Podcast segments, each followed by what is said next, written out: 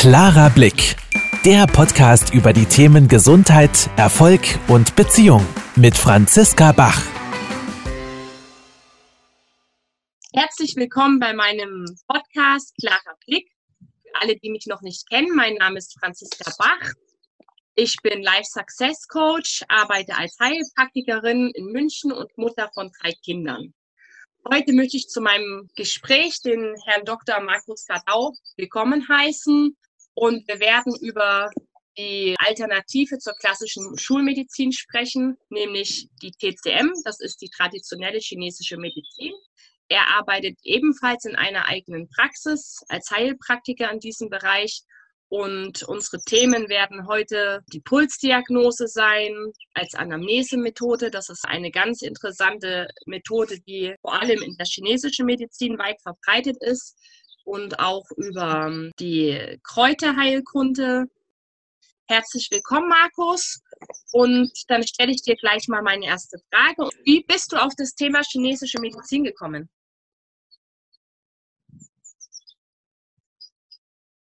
Das war bei mir so, ich hatte als Jugendlicher viel Basketball gespielt und da hatte ich immer Rücken- und Knieverletzungen und der Einzige, der mir so richtig helfen konnte, neben den die Orthopäden konnten so ein bisschen helfen, aber der, der so richtig gut geholfen hat, war der Akupunkteur. Da weiß ich noch, da bin ich hingegangen und bin, der war im zweiten Stock.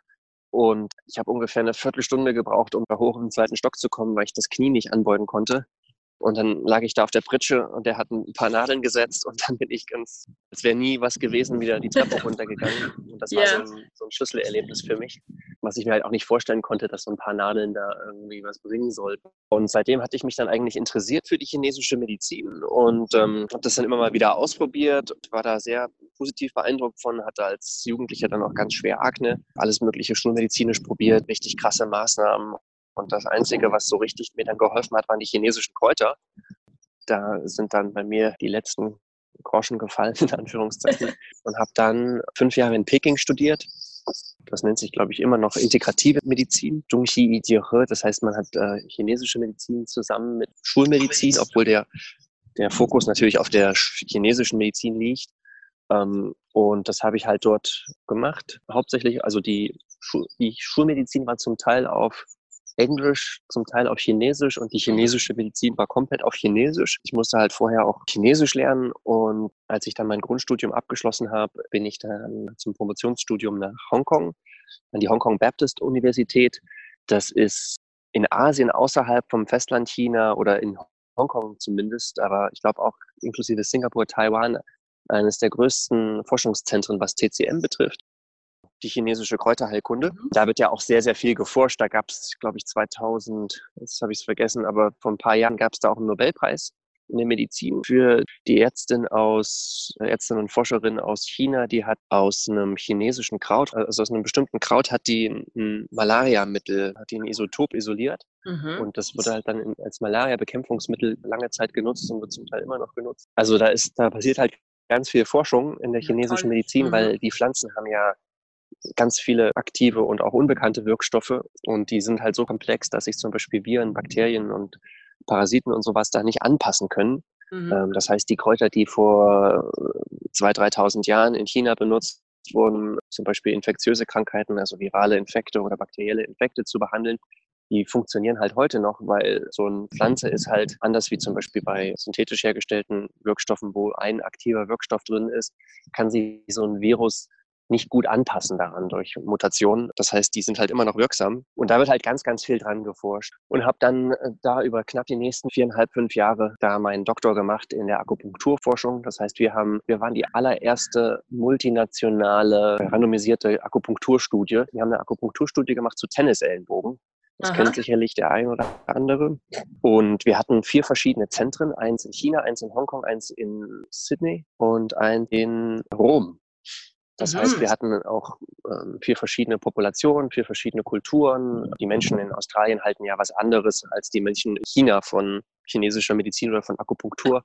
Aha. Und so hat man einfach, wenn man solche multinationalen Studien macht, äh, eine höhere Validität, also eine höhere Aussagekraft, dass das, was man, dass man in der Studie wirklich rausfindet, dass das wirklich relevant ist für die Allgemeinbevölkerung. Mhm. Da habe ich halt viel dran geforscht, habe da auch viele Vorträge gehalten, war, war unter anderem auch einmal in Harvard und habe da über unsere Projekte referiert in einem, in einem Poster und habe da mich mal so ziemlich intensiv mit der Forschungswelt beschäftigt, was ich unglaublich spannend fand.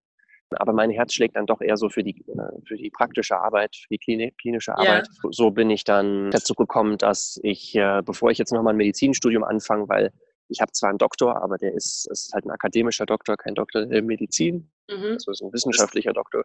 Und von daher habe ich dann einfach den Heilpraktiker gemacht in Deutschland, als jetzt nochmal etliche Jahre Medizinstudium hinten dran hängen. Meine Frau habe ich in Hongkong kennengelernt, die habe ich dann einfach mitgenommen nach Deutschland. Und äh, jetzt haben wir hier seit drei Jahren eine Praxis für chinesische Medizin hier in München. Ja. Also das äh, war wirklich sehr interessant, Marco. Ich möchte ganz kurz erklären, okay. warum wir uns duzen. Wir kennen uns auch persönlich schon. Wir sind Kollegen in München und deshalb sind wir per Du, nur dass sich die Zuhörer nicht wundern. Und ich würde dich ganz gern mal zu dem Thema Pulsdiagnose befragen. Und zwar hast du ja gesagt, dass du viel geforscht hast. Was kannst du denn zur Pulsdiagnose als Anamnesemethode sagen? Vor allem hast du ja auch speziell mit einem Kollegen noch eine etwas abgeänderte Form der klassischen chinesischen Pulsdiagnose entwickelt. Worin unterscheidet sich das und wie würdest du sagen, funktioniert die Pulsdiagnose? Was sagt dir die Pulsdiagnose, wenn du Patienten untersuchst und die Pulsdiagnose als Diagnostikkriterium heranziehst? Ja, also die Pulsdiagnose ist natürlich kein Ersatz für bildgebende Verfahren wie Röntgenaufnahme oder ein CT-Scan oder mhm. auch wie Labore, Laborbefunde, Blut, Blutbilder.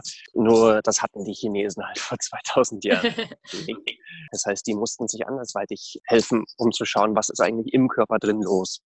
Und daraus hat sich halt die Pulsdiagnose entwickelt über Jahrtausende und ist nicht zu unterschätzen. Ist natürlich kein Ersatz für mhm. ein Labor, aber ist, ist halt unglaublich, äh, spielt eigentlich die zentralste Rolle in der chinesischen Diagnostik. Mhm. Da kann man sehr, sehr viel schon mal ganz einfach, ohne viel technische Hilfsmittel, nur anhand der Arteria radialis, also der Puls am Handgelenk, ablesen und dann dementsprechend chinesisch behandeln, weil die Chinesen haben dann natürlich auch andere, eine, erstmal eine holistische, ganzheitliche Betrachtungsweise des Körpers. Das heißt, die äh, schauen sich jetzt nicht an, okay, dieser Mensch hat eine Blutarmut, er ist immer müde, im, im Laborbefund fällt der und der Blutwert auf und deswegen geben wir ihm jetzt zum Beispiel Eisensupplementierung, sondern die betrachten halt den Körper immer als Ganze. Wenn der immer müde ist, das hat jetzt nicht nur unbedingt was mit den roten Blutkörperchen zu tun, sondern warum sind die roten Blutkörperchen nicht, nicht in Ordnung oder warum hat der nicht genug äh, Hämoglobin? Und da schaut man dann halt, ähm, schaut man dann ganzheitlich drauf, okay, wie ist die Absorptionsfähigkeit im Darm, wie ist der Magen, ist der vielleicht zu sauer, hat der nicht genug Magensäure? Ist das äh, vegetative Nervensystem, also das Nervensystem, was wir nicht kontrollieren können, zu angespannt?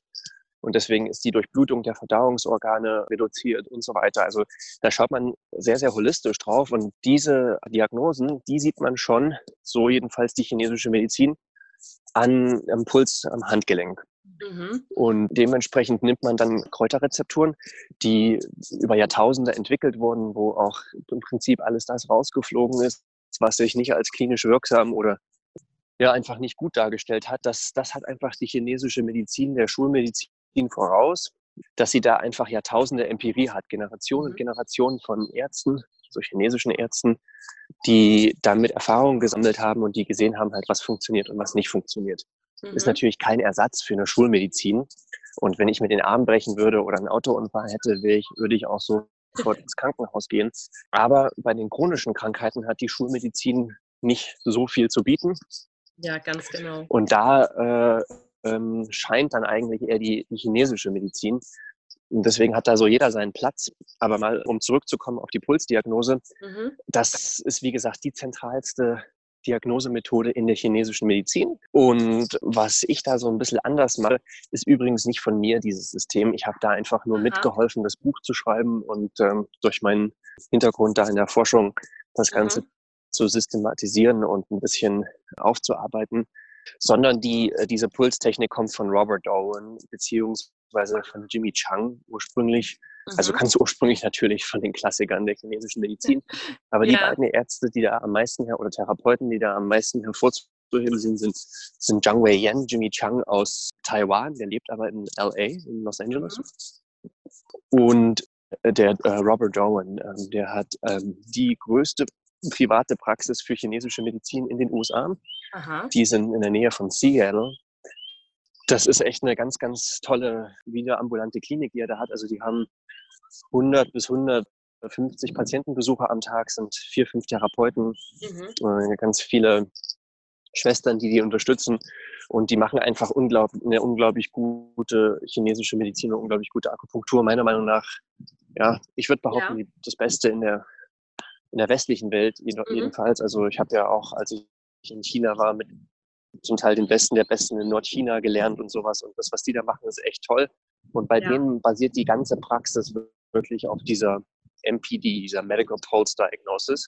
Mhm. Und was macht das anders die- zu dem, was vielleicht Therapeuten machen, ist, dass es eher biophysiologisch orientiert ist. Also da geht es nicht so viel.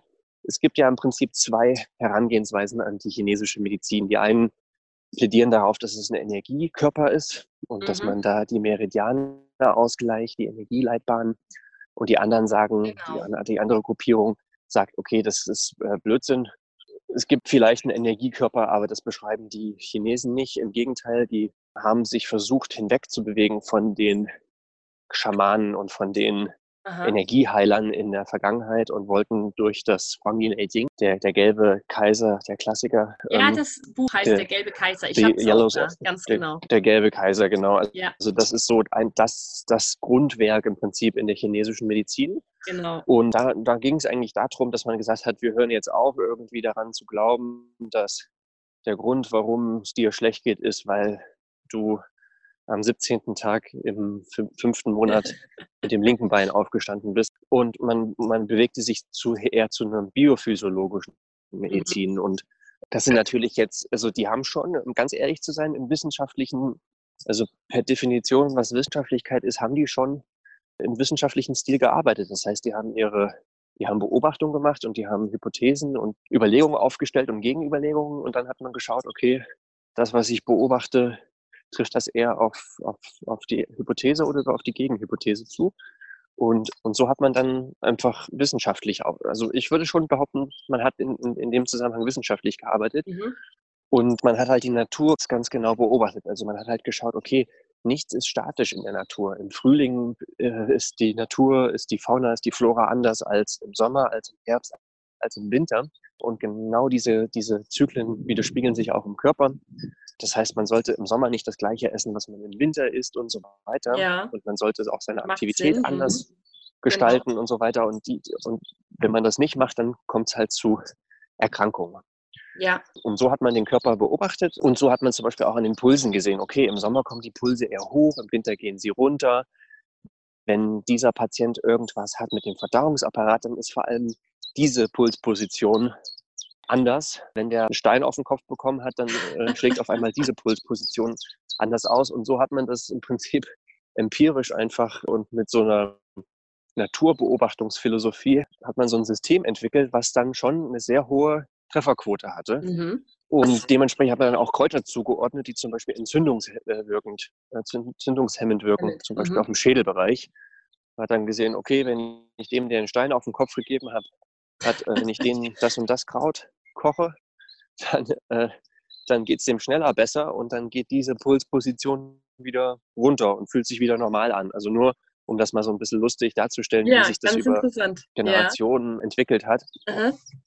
Wir haben daran auch geforscht. Es kann dir ganz ehrlich keiner sagen, warum jetzt zum Beispiel bei einer Pulsdiagnose, für die, die das noch gar nicht kennen, in einer Pulsdiagnose ähm, streckst du den Arm aus und ein TCM-Arzt tastet es ab, genau.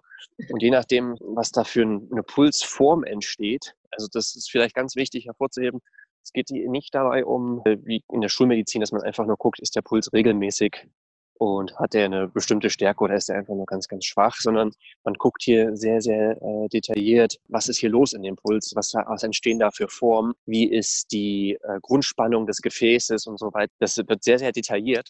Mhm. Und diese Pulsform, die beurteilt man.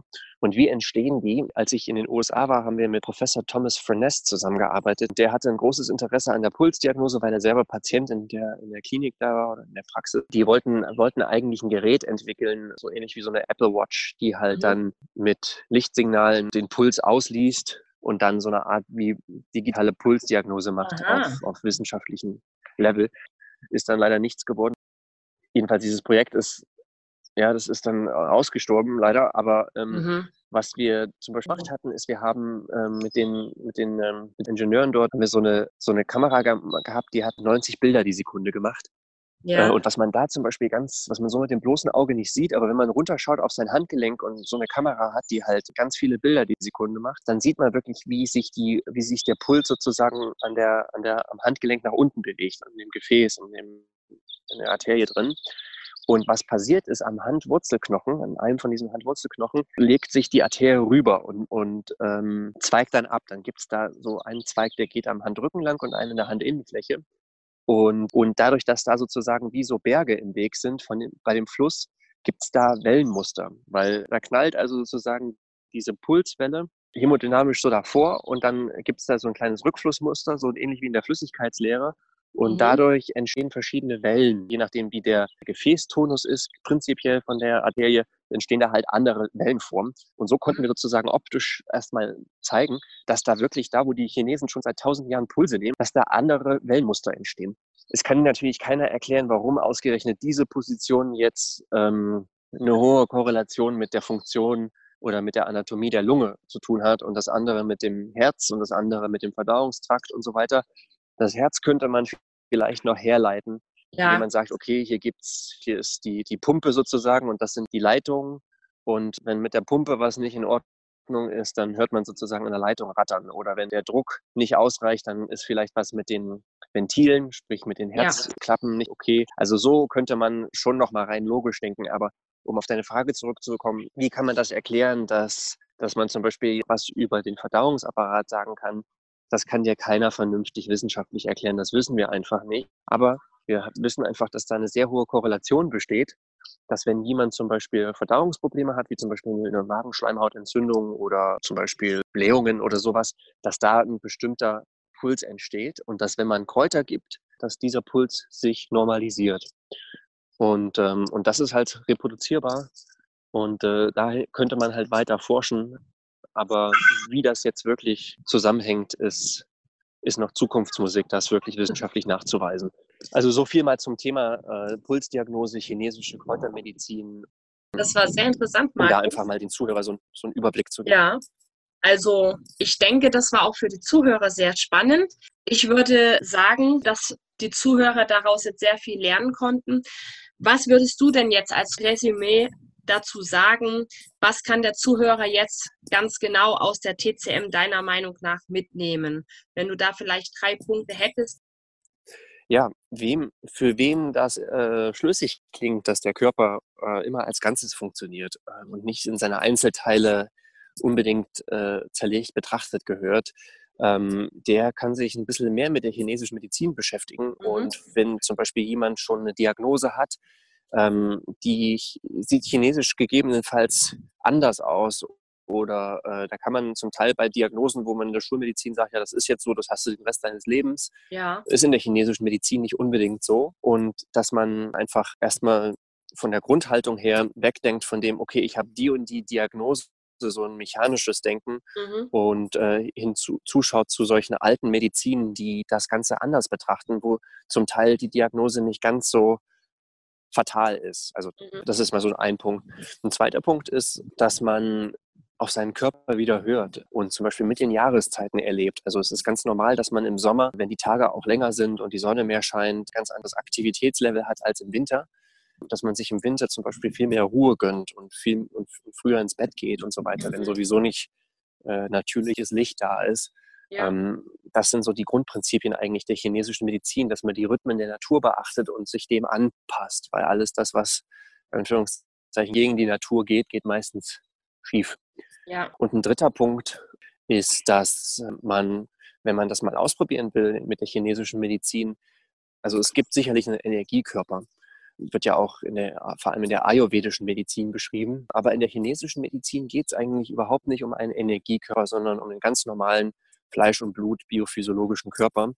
Und wer äh, die chinesische Medizin mal ausprobieren will, der, der sollte sich eigentlich zu Gemüte führen, dass es, dass es hier nicht um eine Energiemedizin ist, sondern dass es hier wirklich eine ganz normale Fleisch- und Blutmedizin ist. Und mhm. ich bin eher dafür, ähm, sich einen Therapeuten auszusuchen, der natürlich zu einem passt und der eher so eine biophysiologische Interpretation der, der chinesischen Medizin vertritt.